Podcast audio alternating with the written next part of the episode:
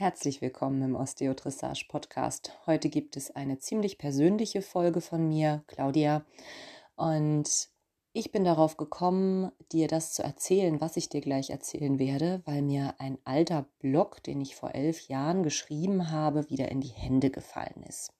Ich habe damals gemeinsam mit einer Freundin einen Blog ähm, ja, gestaltet und ähm, in diesem Blog ging es um unseren ersten Triathlon und um die Vorbereitung dazu. Und als ich das gelesen habe, bin ich wieder über einige ähm, Absätze gestolpert und habe mich erinnert, wie das damals für mich war, wieder ein Triathlon, also überhaupt wieder Sport machen zu können. Kurz bevor ich diesen Triathlon nämlich gemacht habe und wirklich mit einer für mich ähm, ja persönlichen Bestleistung abschließen konnte, ähm, hatte ich nämlich eine ziemlich hässliche Knieverletzung. Das war so, ich bin geritten und das Pferd, das ich damals geritten bin, naja, sag mal mal so, der war jetzt auch nicht so wahnsinnig gut im Training und ich bin auch damals, hm, ja, man kann schon sagen, anders geritten als heute. Also ich war selbst weniger gut geschult und bin jedenfalls mit meinem Knie an einer windschiefen Reitplatzumgrenzung hängen geblieben und das im Galopp. Daraufhin machte meine Kniescheibe einmal zack und ist neben das Gleitlager gerutscht. Das heißt, ich hatte eine Patellaluxation.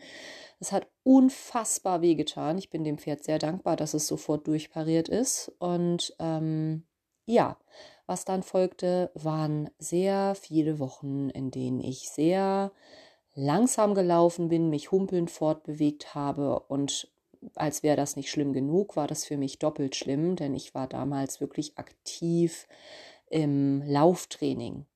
Also ich bin damals im Halbmarathon gelaufen, habe mich da auf ja, diverse Strecken in der Größenordnung vorbereitet, von 10 Kilometerläufen bis hin zu Halbmarathons. Viel davon bin ich auch privat gelaufen, also ich habe jetzt nicht jede Woche an großen öffentlichen Läufen teilgenommen, aber ja, ich bin selbst sehr viel gelaufen. In meiner Jugend bin ich sehr viel Rennrad gefahren. Und dann, da war ich nicht mehr ganz so jugendlich, so Mitte 20, wie gesagt, war ich voll im Lauftraining. Und von einem auf den anderen Tag hat es mir eben die Patella entschärft. Da war ich quasi lahm hinten rechts und das hochgradig. Was hat das Ganze jetzt mit Pferden zu tun? Ganz einfach, die meisten Pferde, die sich verletzen, stehen auch im Training, die werden geritten, die gehen vielleicht sogar im Turniersport oder sie werden zumindest freizeitmäßig, ja, ich sag mal, trainiert.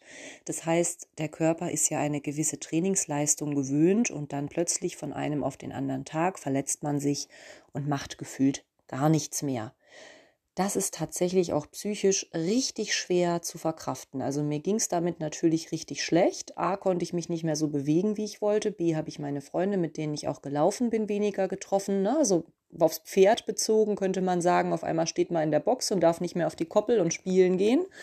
Und natürlich ähm, fehlt ja auch irgendwie äh, ja, ganz schlicht die Bewegung. Und das macht natürlich erstmal auf jeden Fall was mit dem Körper und auch sekundär selbstverständlich auch mit der Psyche.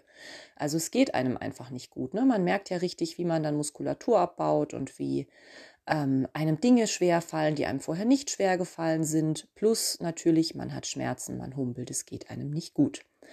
Warum erzähle ich das? Also A, weil du so vielleicht auch gut nachvollziehen kannst, wie sich ein Reha-Pferd fühlt. Oft ist es ja dann so, dass die Reha-Pferde auch für den Menschen ähm, ja, eine Art Enttäuschung sind. Ne? Also der Mensch hat sich ja irgendwas Bestimmtes mit dem Pferd vorgestellt. Das heißt, vielleicht wollte ich nächste Woche ein Springturnier gehen, auf einmal verletzt sich mein Pferd und lahmt. Und jetzt ärgere ich mich, dass das Pferd lahmt. Das Pferd tut mir zwar auch irgendwie natürlich leid, aber bei vielen Menschen ist es wirklich auch so, dass die regelrecht sauer sind, dass das Pferd sich verletzt hat. Und das muss man sich vorstellen. Ne? Dann hat das Pferd quasi also ähm, das Training nicht, das es eigentlich gewöhnt ist. Es hat vielleicht den Koppelgang nicht, den es gewöhnt ist.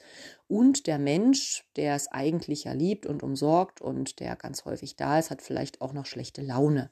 Und wenn du jetzt denkst, na, ist ja ein Pferd, merkt das gar nicht. Doch, doch, Pferde merken das sehr gut, ob ein Mensch gut gelaunt ist, schlecht gelaunt ist, wütend ist. Pferde können menschliche Emotionen sehr, sehr, sehr gut lesen und äh, ja, fühlen sich dann eben auch entsprechend. Das heißt, wenn ein Pferd sich akut verletzt, ist natürlich in erster Linie vollstes Verständnis für das Pferd und für seine Bedürfnisse, die es gar nicht mehr erfüllen kann, definitiv wichtig für das Pferd. Das finde ich ganz ähm, elementar. So, was habe ich nun gemacht mit meinem kaputten Knie? Naja, ich bin natürlich zum Arzt, ich habe diagnostizieren lassen, was das nun war. Dabei stellte sich heraus, dass neben der akuten Verletzung auch noch ein paar kleine Knorpelschäden da sind, offenbar durch das Lauftraining. Ich habe nämlich ziemlich wenig anderen Sport gemacht, außer Reiten und Laufen. Und naja, sagen wir so, das hätte man besser machen können. und jedenfalls ähm, war damals die Aussage des Arztes, dass ich das mit dem Lauftraining einfach nicht mehr machen kann. Also das würde mein Knie nie aushalten und das soll ich mich einfach davon verabschieden, irgendeine Art von ähm, ja, Leistungssport quasi weiterzumachen. Es war natürlich Breitensport, ne? also Leistungssport im Sinne von, ich will zu Olympia, habe ich nie betrieben. Ähm, aber natürlich bin ich schon an meine körperlichen Grenzen auch gegangen. Also ich habe dann meine eigenen Bestzeiten versucht zu unterbieten und natürlich habe ich nach Plan trainiert und so weiter. Ne? Ähm, jedenfalls sagte der Arzt damals zu mir, dass ich ja eigentlich nie wieder in dem Sinne laufen kann, wie Laufen für mich tatsächlich ähm, gut war. Also Laufen ist für mich eben ja, für fünf Kilometer joggen ziehe ich keine Turnschuhe an. Ne? Und das war natürlich sehr, sehr hart damals. Und ich war nun aber auf diesem Trainingszustand, auf dem ich gemerkt habe, wenn ich mich nicht bewege, geht es mir tatsächlich schlechter. Und habe dann das gemacht, was mir am naheliegendsten erschien, weil Laufen ging tatsächlich nicht. Es tat einfach weh. Das heißt, ich bin ins Schwimmbad gefahren. Und dann habe ich im Schwimmbad angefangen, ja, so gut es eben ging, zu schwimmen. Tatsächlich war Brustschwimmen nicht so richtig drin mit der Knieproblematik. Ich bin dann so ein bisschen Hundepaddeln-mäßig irgendwie durchs Wasser gedümpelt und habe mich so ein bisschen, naja, ausgepowert kann man das fast nicht nennen, aber ich habe mich immerhin bewegt, was meine Laune schon mal ganz massiv verbessert hat. Dann habe ich mit einer Freundin gesprochen, dass ich zum Schwimmen gehe und sie kam dann mit und hat mich unterstützt. Und tatsächlich war es auch so, dass wir dann kleine Technikübungen gemacht haben. Sie war schwimmtechnisch da ähm, ja besser geschult als ich. Und wir haben ein paar Technikübungen gemacht. Das heißt, ich habe an meinem Schwimmstil gefeilt bin dann da mit Schwimmnudeln rumgeschwommen, ähm, ja, im Rentnerslalom durch das Hallenbad. Man kann sich das gut vorstellen, denke ich und konnte dann immer besser schwimmen, immer schneller schwimmen. Also wenn jemand wirklich leistungsmäßig schwimmt, würde der immer noch über mich lachen. Ne? Aber für mich persönlich habe ich mich einfach verbessern können und das Schwimmen fiel mir immer leichter. Und letztlich konnte ich dann auch wieder Brust schwimmen, ganz schmerzfrei und bin dann einfach häufig schwimmen gegangen. Das war auf jeden Fall meine erste Lösungsstrategie.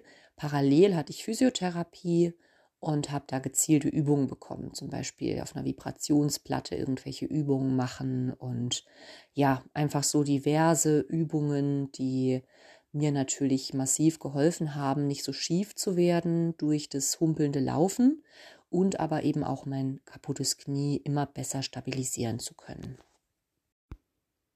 Als das Schwimmen dann ja soweit gut ging, mich dabei wohlgefühlt habe, ähm, das Laufen aber immer noch schmerzhaft war, habe ich mich irgendwann aufs Fahrrad gewagt. Ich bin ja damals, ähm, also vor meiner Laufphase eigentlich, hatte ich so eine Fahrradphase. Also ich bin sehr viel Rennrad gefahren, habe hab da auch Trainingspläne absolviert. Das waren die allerersten Trainingspläne, die ich jemals gemacht habe übrigens. Die habe ich in so einem Buch gefunden. Ähm, und dann habe ich in einem anderen Buch irgendwas zum Lauftraining gefunden, habe dann danach trainiert. Also, dass Trainingspläne total gut funktionieren, ist mir damals ziemlich schnell klar geworden. Ich war nämlich so jemand, der im Schulsport als Letzte in die Mannschaft gewählt wurde, keinen Bock auf Leichtathletik hatte, ähm, Gerätetouren schon gar nicht, Ballsportarten äh, ging auch nicht. Also ich war so richtig die klassische Schulsportniete. Ähm, auch weil mir aus meiner Sicht systematisch abtrainiert wurde, Spaß an Sport zu haben, weil es eben nie um Training ging, um, ne, wenn du was nicht kannst, dann kannst du dich verbessern durch Training.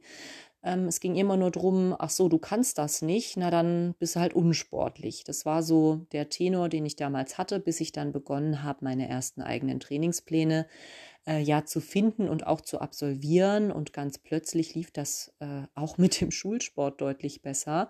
Und ich ähm, habe damals eben selbst die Wirkung von Training sehr eindrucksvoll erlebt. Deswegen glaube ich ganz massiv an Training und an Trainingspläne wenn man die gut befolgt, idealerweise ähm, auch dass das eben so macht, dass die Ausführung auch total gut ist. Das hat mir damals ein bisschen gefehlt. Ich habe einfach nur die Trainingspläne gemacht und hatte aber nicht so viel Ahnung von der Ausführung der Übungen. Also ob das alles so richtig war, keine Ahnung. Auf jeden Fall war es trotzdem für mich effizient und ähm, sehr spannend zu erleben am eigenen Körper, ne? wie ich das erreiche, dass ich heute was nicht kann und das in drei Wochen mir auf einmal total leicht fällt, ähm, ist auch ein Riesengrund dafür, dass ich heute so ein großer Fan von Trainingsplänen bin und äh, mich damit eben auch ganz massiv beschäftigt habe. Also ich habe da auch im Humanbereich äh, zu der Zeit alles gelesen, was es da zu lesen gab.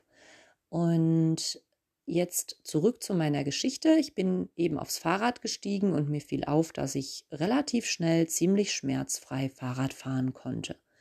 Und ich habe das dann allmählich gesteigert, sodass ich dann irgendwann einen Tag Fahrrad gefahren bin, einen Tag geschwommen bin. Irgendwann kam beim Fahrradfahren auch nicht nur die geraden Strecken, sondern auch mal wieder eine Steigung dazu. Das heißt, ich habe mich da allmählich trainiert. Und dann fragte mich irgendwann eine Freundin in so einer abendlichen Weinlaune, Mensch, hast du nicht Lust, bei dem diesjährigen Triathlon mitzumachen? Es gibt wieder so ein Rookies-Projekt. Rookies, das sind Menschen, die ihren allerersten Triathlon absolvieren wollen. Und die Zeitung damals hat eben Leute gesucht, die Bock haben, den ersten Triathlon zu, zu machen und sich dabei von der Zeitung eben auch begleiten zu lassen. Da war ein Trainer, der das professionell gemacht hat. Der hatte dann quasi seine Rookies-Gruppe, hat für die Trainingspläne geschrieben und hat einen da, äh, ich glaube, über acht Wochen war es damals begleitet. Ähm, genau, das war im Januar und der Triathlon war im Mai. Das heißt, die acht Wochen müssen irgendwann im März gestartet sein. Und ich hatte also noch zwei Monate Zeit, um mich so ein bisschen vorzubereiten. Und ja, ich hatte gerade so eine Fahrradrunde hinter mir und das Knie war soweit ganz okay. Ich bin immer noch humpelnd gelaufen, aber Fahrradfahren und Schwimmen gingen ja schon mal. Da habe ich mir gedacht, gut, das haben wir schon mal abgehakt. die fünf Kilometer laufen, die für diesen Triathlon, ne, so ein kleiner Volkstriathlon, ähm, nötig waren, die, die habe ich mir einfach zugetraut. Ich habe einfach gesagt, jo, im Mai schaffe ich das. Ähm, der Arzt hat zwar gesagt, ich kann das nicht, aber jetzt gucken wir halt mal, was das Knie dazu sagt. Und ich kann ja auch jederzeit aussteigen, wenn es eben doch nicht geht. Also habe ich das zugesagt und war dann auch Teil von diesem Projekt habe mich eben noch acht Wochen weiter vorbereitet mit Schwimmen, habe nochmal an der Technik gefeilt, habe mir da auch nochmal helfen lassen, bin weiter Fahrrad gefahren, habe das allmählich gesteigert, von der Dauer zuerst, dann von der Intensität her. Ich habe nebenbei dann auch Yoga gemacht, weil ich natürlich durch meine äh, ja, Lahmheitsphase äh, kompensatorisch äh, Muskulatur entwickelt habe. Ne? Natürlich war dann die eine Seite stärker ausgeprägt als die andere und so weiter. Man kennt das ja auch vom Pferd, dass die immer schiefer werden, wenn ein Bein eben nicht so mitspielt. Und ich weiß es noch ganz genau. Ich hatte ziemliche Angst davor, wieder zu laufen. Also ich konnte irgendwann wieder spazieren laufen. Das war dann irgendwann gar kein Problem mehr.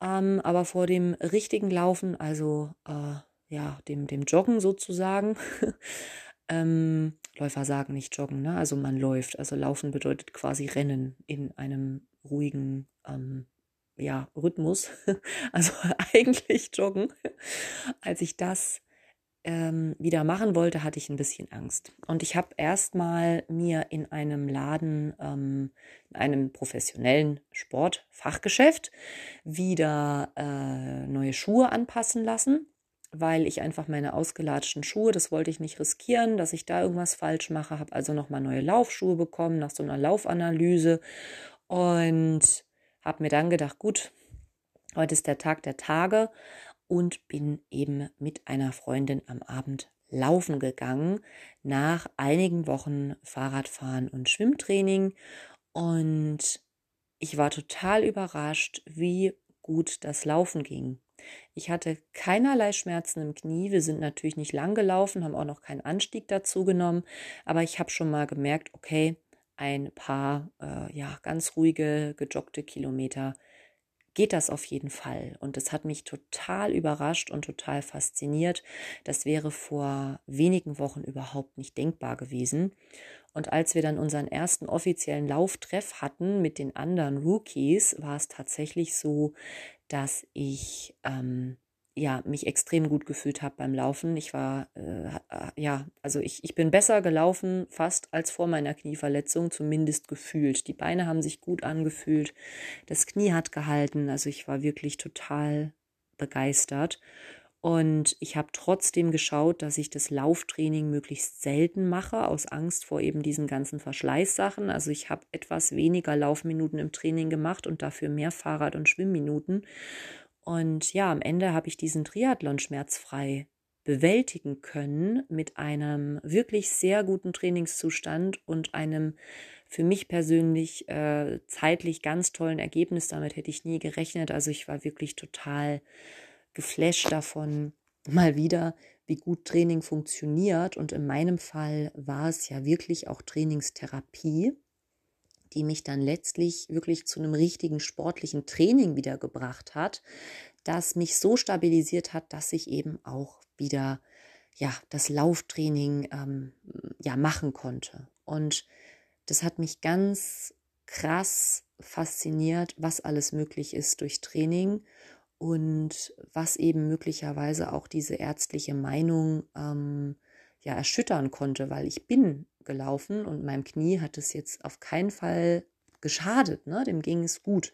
Ich habe dann aus anderen Gründen aufgehört, in dieses ähm, leistungssportliche Training zu gehen, also eben auch aufgrund von Zeit, weil ich dann auch mein, mein Kind bekommen habe und so weiter, ne? Ähm, weil ich dann den Fokus mehr auf Reiten gelegt habe. Also es gab einfach andere Gründe, warum ich das dann äh, ja nur noch ein bisschen gemacht habe und jetzt keine großen weiteren ähm, Trainingsziele mehr hatte. Aber ich bin mir sicher, dass das mit einem guten Training definitiv auch weitergegangen wäre, ohne dass ich jetzt irgendwie wieder Probleme mit dem Knie gehabt hätte. Nach diesen ganzen Erfahrungen, die ich eben am eigenen Leib gemacht habe, war ich tatsächlich ein bisschen schockiert, als ich mich um den Pferdebereich gekümmert habe. Ich war dann hauptberuflich als osteopathische Pferdetherapeutin unterwegs, habe eben auch viele Pferde begleitet nach akuten Verletzungen oder auch Pferde mit degenerativen Erkrankungen, wie jetzt zum Beispiel diversen Arthrosen oder auch Hufrollenpatienten. Und mir ist aufgefallen, dass es da im Pferdebereich wirklich eine große Ratlosigkeit gibt. Das Pferd ist verletzt. Was nun? Das war so eine Frage, die wirklich wenige Leute so beantworten konnten, dass ich damit zufrieden war. Ich wollte mich immer unbedingt mit den Tierärzten absprechen, weil mir das einfach wichtig ist. Mir wurde in meiner Ausbildung bei Barbara Welter-Böller auch wirklich eingeschärft, dass wir kein lahmes Pferd behandeln, dass wir das immer tierärztlich abklären lassen, ähm, dass wir uns immer mit dem Tierarzt absprechen lassen, was wir dann für ein Training empfehlen. Natürlich hatte ich bei Barbara auch alle Grundlagen der Trainingsplanung. Das war auch wieder ganz großartig auf Pferde bezogen, das Ganze nochmal studieren zu dürfen und nochmal ganz intensiv studieren zu dürfen. Das war super und hat sehr schön an mein Wissen aus, aus der Human, aus, aus dem Humantraining quasi angeknüpft. Ähm, ja, nur dass ich wirklich bei vielen, vielen Fachleuten im Pferdebereich auf große Ratlosigkeit gestoßen bin. Ich habe dann angefangen zu recherchieren und bin auf einen einzigen Trainingsplan gestoßen, der nach Sehenschäden empfohlen wurde. Der kommt aus dem Jahr 1997. Das ist so eine Tabelle. Und mir fiel dann auf, dass sich die meisten Tierärzte offensichtlich nach genau dieser Tabelle richten. Die ist jetzt dann demnächst bald in drei Jahren jedenfalls 30 Jahre alt. Ähm, in der Zwischenzeit ist einiges überdacht und neu gedacht und auch einfach überholt worden wissenschaftlich. Und ich habe mir dann wirklich gedacht, das kann ja irgendwie nicht wahr sein. dass das die einzige Quelle ist, ähm, nach der das unterrichtet wird, nach der das gelehrt wird, ja auch die einzige Quelle ist, an der man sich orientieren kann als Tierarzt. Und ähm, ja, habe dann eben mein Wissen aus dem Training, aus dem eigenen Reha-Training und äh, habe das quasi genommen, habe das aufgefrischt, habe ganz viel im Humanbereich geguckt, habe mir da Bücher zur Trainingstherapie besorgt, habe sehr viel mit einer befreundeten ähm, ja, Humanphysiotherapeutin gesprochen, wie das im Humanbereich ist, weil ich eben so wahnsinnig gute Erfahrungen mit Trainingstherapie und dann mit Reha-Training in meinem Fall waren das eben Fahrradfahren und Schwimmen, aber ich hatte ja, wie gesagt, auch physiotherapeutische Trainingstherapie. Ähm, ja, ich habe da ja einfach so gute Erfolge bemerkt, dass ich gedacht habe, das muss doch im Pferdebereich auch gehen, das muss es doch geben.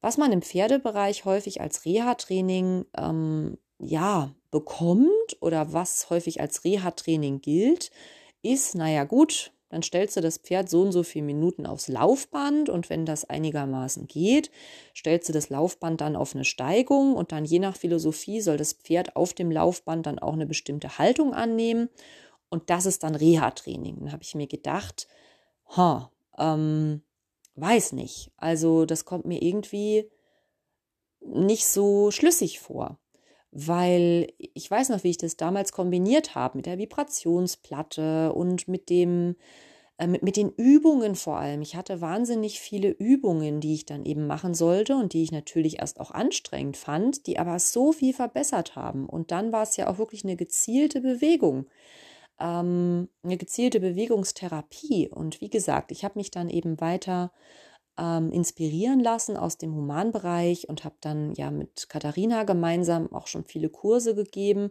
Und wir haben dann ähm, einfach irgendwann diese Idee entwickelt, ein Buch über Trainingstherapie im Pferdebereich zu schreiben. Und das ist nach wie vor unser Bestsellerbuch. Das ist ähm, ja wirklich ein Buch, das ganz viele Dinge beschreibt, zum Beispiel, warum es ohne Bewegung nicht geht. Also es ist natürlich Quatsch zu denken, ich habe jetzt ein Pferd mit einem Sehnenschaden, ich lasse den in der Box stehen, bis er nicht mehr lahmt, dann trainiere ich genauso weiter wie vorher. Dass das nicht gut geht, kann man sich vielleicht schon denken, weil meistens hat die Arbeit vorher ja möglicherweise dazu geführt, dass es überhaupt zum Sehenschaden kam. Also in ganz vielen Fällen ist es tatsächlich der Fall. Und man kann auch nicht sagen, ich stelle das Pferd einfach ein Jahr auf Koppel und dann lasse ich den so bewegen, wie er halt will, ohne gezielte Trainingstherapie. Und dann läuft das schon wieder und der ist wieder voll trainierbar. Das sind ja so Varianten, die man eben häufig, häufig sieht und häufig hört und die auch häufig so gemacht werden. Das geht aber in vielen Fällen nicht gut.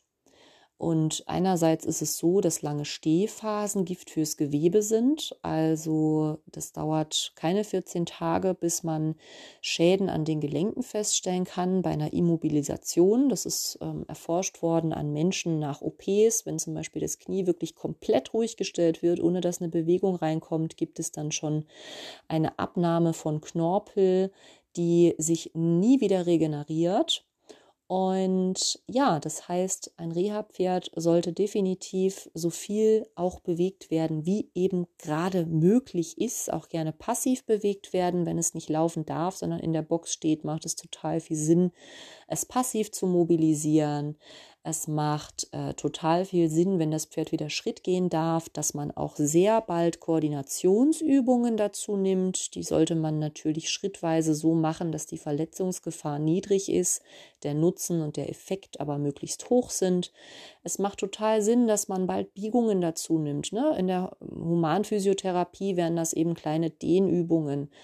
ähm, so eine Art, ja, Yoga könnte man sagen, ne? dass man eben die Muskulatur, die sich verkürzt hat, die überlastet wurde dadurch, dass das Pferd jetzt weniger oder schiefer läuft als vor der Verletzung, dass man da eben Muskelgruppen wieder, wieder aufdehnt, Verspannungen löst, natürlich auch fasziale Restriktionen löst. Also da gibt es eine ganze Menge zu tun ähm, und eine ganze Menge Möglichkeiten, die dafür sorgen, dass ein Reha-Pferd auch wieder möglichst schnell sprichwörtlich auf die Beine kommt. Ganz häufig ist es so, dass es wirklich sehr, sehr sinnvolle, sehr hilfreiche Übungen gibt für Pferde im Reha-Bereich, ähm, dass viele Besitzer die aber nicht wirklich, ähm, ich sag mal, effizient ausführen können. Vielleicht, weil das Pferd schon vor dem Sehenschaden sich an der Hand nicht wirklich gebogen hat, weil man einfach nie Handarbeit gemacht hat. Oder dass das Pferd beim Spazierengehen unsicher ist, weil man wenig spazieren gegangen ist. Oder dass man vielleicht dreimal über eine Stange führt, weil man weiß, ne, dass das die Koordination verbessert. Eigentlich müsste es aber viel mehr Wiederholungen geben, damit das Pferd wirklich das trainiert, was wir eigentlich wollen.